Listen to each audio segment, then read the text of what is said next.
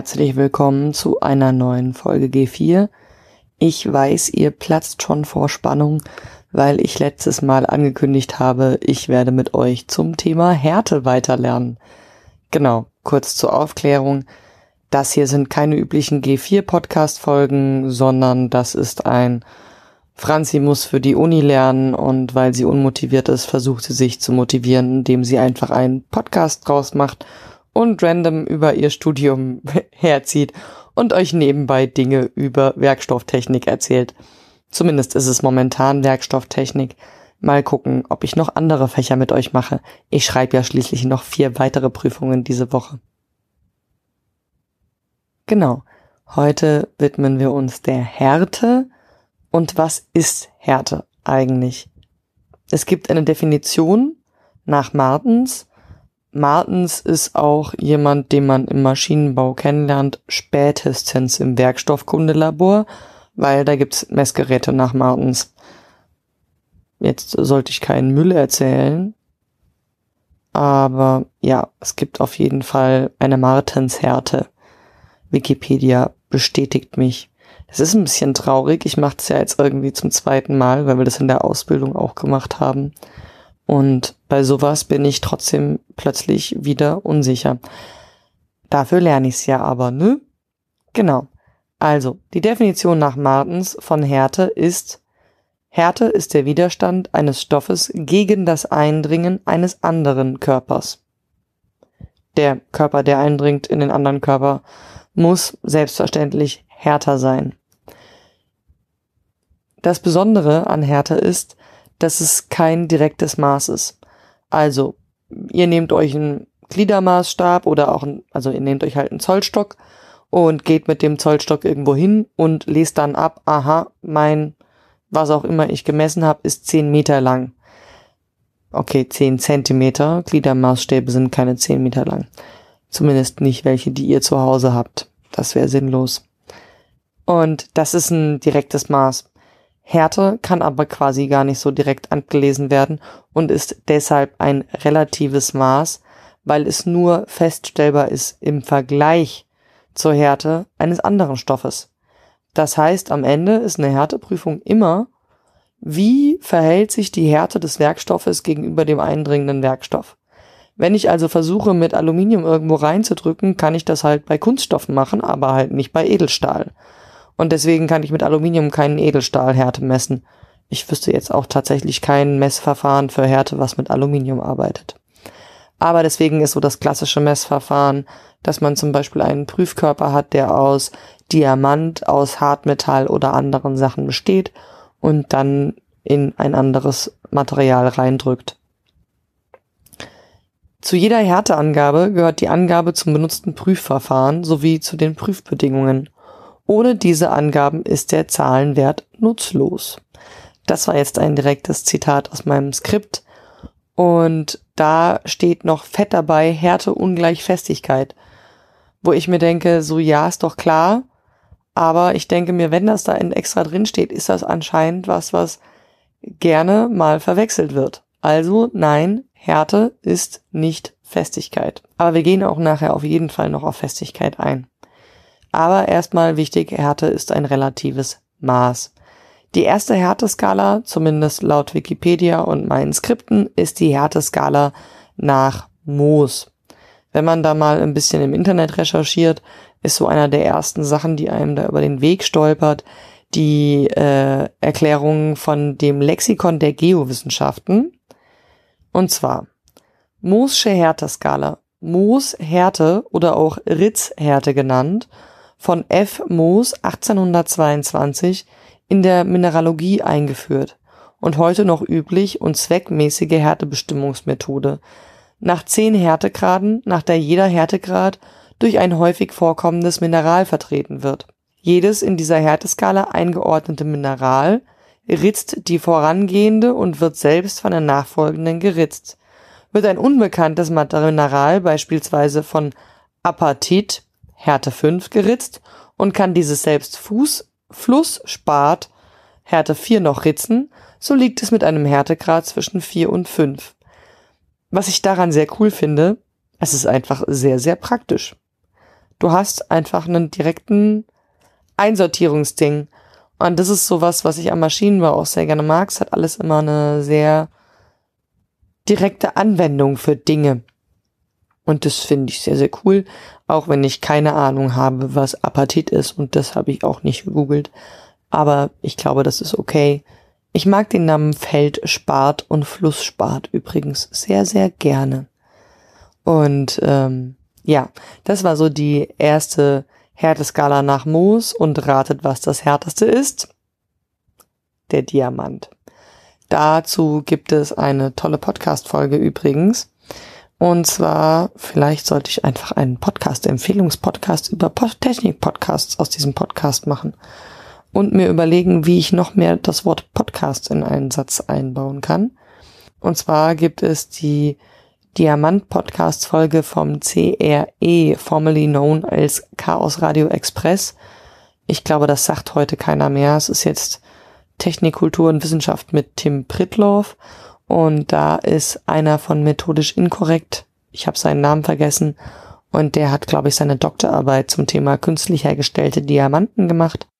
Und die spielen bei Härtemessgeräten natürlich eine Rolle und eben auf dieser Härteskala nach Moos auch. Da ist nämlich Diamant die höchste Stufe und zwar die 10 mit der Beschreibung nur von sich selbst zu ritzen.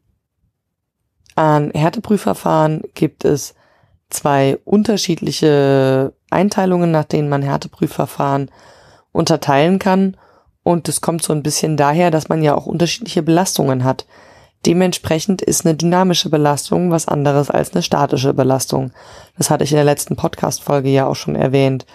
Und deswegen braucht es bei der Härte tatsächlich auch statische und dynamische Härteprüfverfahren. Die dynamischen Härteprüfverfahren sind die Härte nach Leb und die Schlaghärte nach Poldi.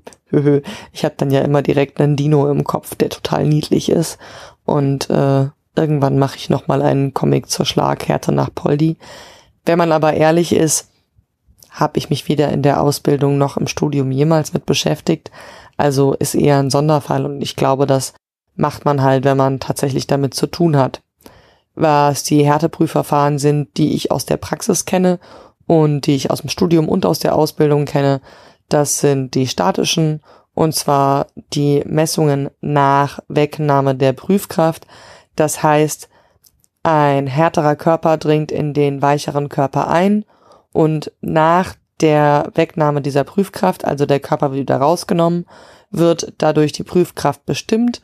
Das macht man dann meistens durch Ablesen der Durchmesser, die entstanden sind.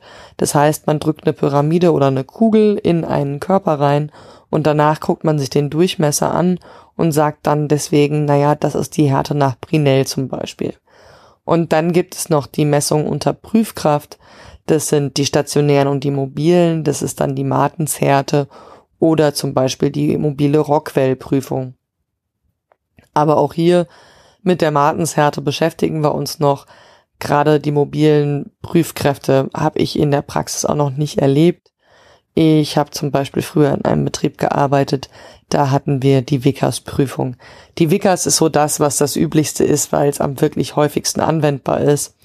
Aber natürlich haben wir auch unterschiedlichste Spezialanwendungen und es kommt immer ein bisschen drauf an, was halt in der Firma gemessen wird.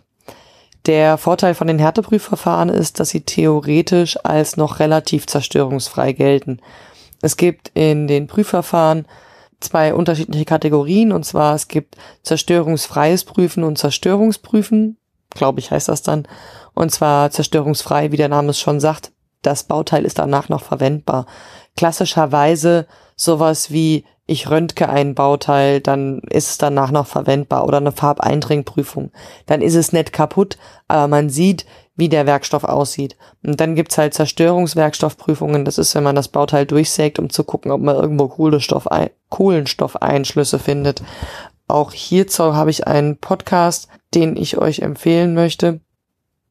Und zwar der Podcast Omega Tau zur zerstörungsfreien Werkstoffprüfung. Der ist sehr spannend, wenn man sich mit dem Thema beschäftigen möchte. Das Härteprüfverfahren zum Beispiel mit dem Eindringkörper ist halt nicht zerstörungsfrei theoretisch, weil man hinterlässt ja eine Spur. Auf der anderen Seite, die Bauteile, die ich früher als Zerspanerin hergestellt habe, da war der Eindruck der ganz kleine durch das Härteprüfverfahren so geringfügig. Der war dann neben der Zentrierspitze. Das war eh keine Fläche, die funktionsrelevant war. Und da konnte man das machen. Da konnte man das Bauteil trotzdem noch verkaufen. Das war überhaupt kein Problem. Und es musste aber tatsächlich stichprobenartig jedes zehnte Bauteil getestet werden von der Härte her. Wie läuft so eine Härteprüfung eigentlich ab? Das läuft folgendermaßen ab, zumindest im Labor. Man sollte idealerweise 20 Grad haben und wenn zum Beispiel Bauteile aus der Fertigung kommen, ist eigentlich relativ wichtig, dass man die Bauteile vorher ins Prüflabor bringt und dann ein bisschen abwartet, weil die kommen teilweise ganz schön warm aus der Maschine und wie ihr alle wisst, Werkstoffe verändern sich auch unter thermischer Beeinflussung. Das heißt, um wirklich ideale Prüfverhältnisse zu haben, sollte das Bauteil circa 20 Grad haben. Das war in meiner alten Firma nie so richtig so, aber man sollte es zumindest anstreben. Und in Laboren wird es eigentlich immer gemacht. Im Werkstofflabor bei uns an der FH wüsste ich jetzt nicht, dass da die Temperatur besonders drunter oder rauf gekühlt ist. Aber da geht's ja vor allen Dingen darum, dass man das Prinzip den Studierenden näher bringt. Und da hat man dann Beispielbauteile, die man dann prüft. Das macht man, indem man in der Regel bei den stationären Prüfverfahren, wo wir uns jetzt bewegen, also klassischerweise Brinell, Rockwell, Vickers, dass man das Prüfstück auf eine Plattform legt. Diese Plattform positioniert auf der richtigen Höhe und dann, je nachdem welches Verfahren es ist, eine Vorspannkraft drauf gibt auf den Eindringkörper und dann die richtige Kraft und dann je nach Prüfverfahren eine Zeit abwartet, zum Beispiel 10 Sekunden, dann die Spannung wieder runternimmt und dann eben den Prüfabdruck kontrolliert oder einen Wert ablesen kann. Bei Brinell muss man dann einen Prüfabdruck kontrollieren. Und das sind in der Regel Kugeln, aber Brinell ist tatsächlich ein gewisser Sonderfall, weil man halt unterschiedliche Prüfkörper verwenden kann. Ähnlich wie auch Vickers. Andere Prüfverfahren sind dann schon festgelegt. Das hat alles Vor- und Nachteile, weil natürlich mehr unterschiedliche Prüfkörper, mehr Flexibilität, aber auf der anderen Seite muss man dann zum Beispiel immer gewisse Dinge beachten, zum Beispiel den Beanspruchungsgrad. Weil wo ich zum Beispiel gewisse Prüfungen direkt ablesen kann, weil sie tatsächlich während der Kraftmessung, Härtemessung direkt ähm, gemessen werden. Also das Verhältnis gegen den, das Eindringen im Körper wird direkt gemessen. Das ist, geht schneller, ist leichter automatisierbar und man hat dementsprechend auch ein festes Verhältnis definiert, weil man auch den Prüfkörper nicht wechselt. Bei Brinell hat man diesen Beanspruchungsgrad, weil man das ja immer ändern kann. Das heißt, Brinell kann immer auch ein anderes Verhältnis zueinander sein. Das heißt aber auch, und das gilt für alle Härteprüfverfahren, Härte ist nicht eine vollständige Maßeinheit angegeben, wenn man nicht sagt, welches Verfahren. Weil jedes Härteprüfverfahren anders umgerechnet wird das ist was, was mich für die Prüfungen ein bisschen nervt, ist tatsächlich, wir sollen allen Ernstes solche Werte auswendig wissen. Das heißt, neben dem, dass ich wissen soll, wann ich welches Härteprüfverfahren einsetzen soll, soll ich wissen, wie ich das Zeug umrechne in zum Beispiel Newton pro Quadratmillimeter. Also wie viel Zucht das dann am Ende aushält zum Beispiel. Also in Kraft pro Fläche, sagen wir es mal so. Das heißt, äh, am Ende interessiert mich ja, wie viel Kraft pro Fläche ist da so drauf oder kann ich damit belasten und ähm, das ist okay zu wissen, wo ich es nachgucke, aber sowas im Kopf und auswendig zu lernen, finde ich immer so ein bisschen deppert und das nervt mich dann auch. Aber dafür dürfen wir uns Spickzettel schreiben. Da kommt aber noch eine ganze andere Menge drauf, zum Beispiel Formeln und so weiter und so fort. Und Brinell wird meistens mit 9,871 oder was auch immer Newton mal genommen, der Wert, der dann abgelesen wird, aber kommt halt eben drauf an, mit welchem Prüfkörper, mit welcher Prüfdauer und so weiter und so fort getestet worden ist.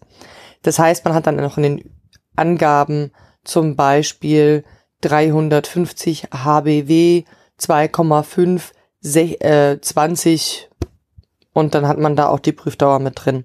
Das kann man nachschauen im Tabellenbuch Metall. Ich bin eh sehr großer Fan vom Tabellenbuchmetall. Nicht so großer Fan davon, Sachen auswendig zu lernen. Aber so ist das nun mal. Kommen wir zu den einzelnen Verfahren. Brinell ist vor allen Dingen für weichere Werkstoffe. Hier steht die Grenze 650 HBW, also Härtewert nach Brinell. Härtere Werkstoffe sind nicht messbar. Und es ist eine gute Mittelung über verschiedene Gefügeanteile bei heterogenen Werkstoffen. Das klingt jetzt erstmal sperrig. Damit ist gemeint, ich habe doch schon mal den Guss erwähnt im Maschinenbett. Ja, den habe ich häufiger schon erwähnt. Und Guss ist Guss, weil viel Kohlenstoff. Der Kohlenstoff befindet sich im Guss durch Kohlenstoffeinschlüsse. Diese Kohlenstoffeinschlüsse können unterschiedliche Formen haben. Die können korund sein, das kann aber auch lamellenförmig sein. Die Lamellen wurde uns früher immer beschrieben, sollen wir uns vorstellen wie so ein Vianetta-Eis, dass man da so durchstößt. Und so ist der Kohlenstoff dann gelagert im Guss. Und auf jeden Fall ist sowas natürlich tendenziell auch immer eine Stelle, wo das Material beschädigt werden kann. Bei Brinell, weil die Eindringkraft nicht so hoch ist und der Prüfkörper zum Beispiel auch eine Kugel sein kann, ist das auch geeignet für unterschiedliche Gefügeanteile. Das ist dann zum Beispiel Eisenkohlenstoffanteile.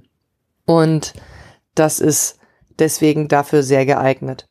Vickers ist eigentlich für alle Härtebereiche geeignet und auch für dünne Randschichten. Also klassisches Ding ist zum Beispiel Randschicht auf Kohlen. Das wird gemacht, um die äh, Verschleißfestigkeit von Stellen hochzusetzen oder ähnliches. Und die kann man auch mit Vickers testen, weil man dann eine niedrige Eindringkraft hat, eine niedrige Eindringtiefe. Und ähm, das Problem bei Vickers ist aber, dass es eine hohe Anforderung an Oberflächengüten gibt. Das heißt, wenn die Oberfläche etwas rauer ist, ist Vickers eigentlich nicht mehr ideal. Vickers unterscheidet sich durch Prinell neben dem, dass die voreingestellten Härtebereiche sehr, sehr unterschiedlich sein können und nicht auf den unteren Bereich beschränkt sind, auch darin, dass eben unterschiedlichste Formen verwendet werden können, Diamanten, Kugeln, keine Ahnung was. Das müsste ich jetzt tatsächlich auch nochmal nachschauen, wo es da überhaupt die Beschränkungen bei den Vickers-Körpern gibt.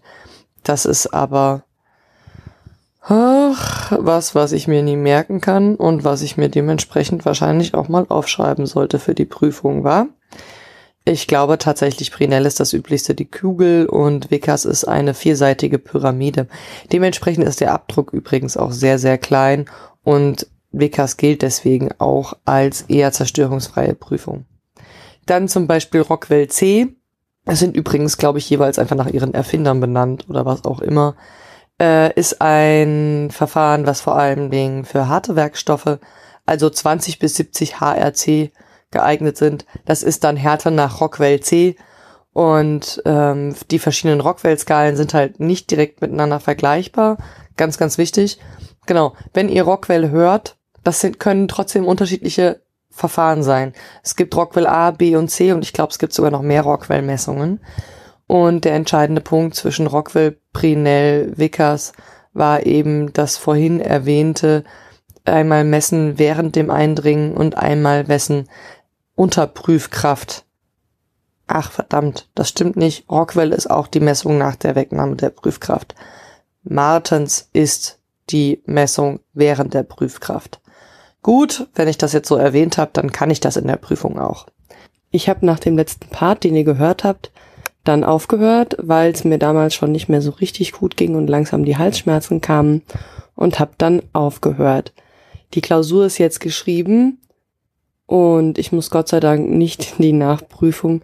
Das heißt, ich muss jetzt auch erstmal keine Werkstoffkunde mehr lernen, weswegen ich auch um ehrlich zu sein, aufgehört habe, den Podcast noch weiter aufzunehmen über dieses Thema.